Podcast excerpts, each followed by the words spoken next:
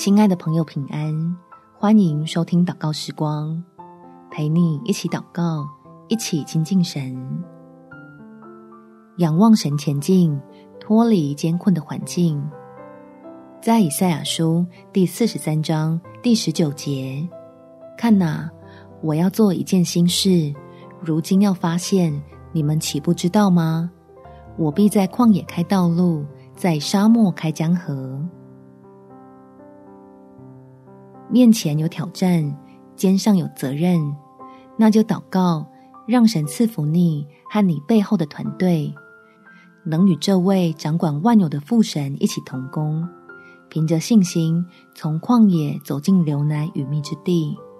我们一起来祷告：天父，求你使我刚强壮胆，相信在将来变化莫测的局势中，你必与我同在。使我能轻省的带领整个团队走进你从旷野里开出的活路，因为我和伙伴们都甘心乐意成为盛装你赐福的器皿，定义要在你量给我们的职份上齐心协力的为了荣耀你名而努力。所以求你成为我们资源、能力、机会的供应。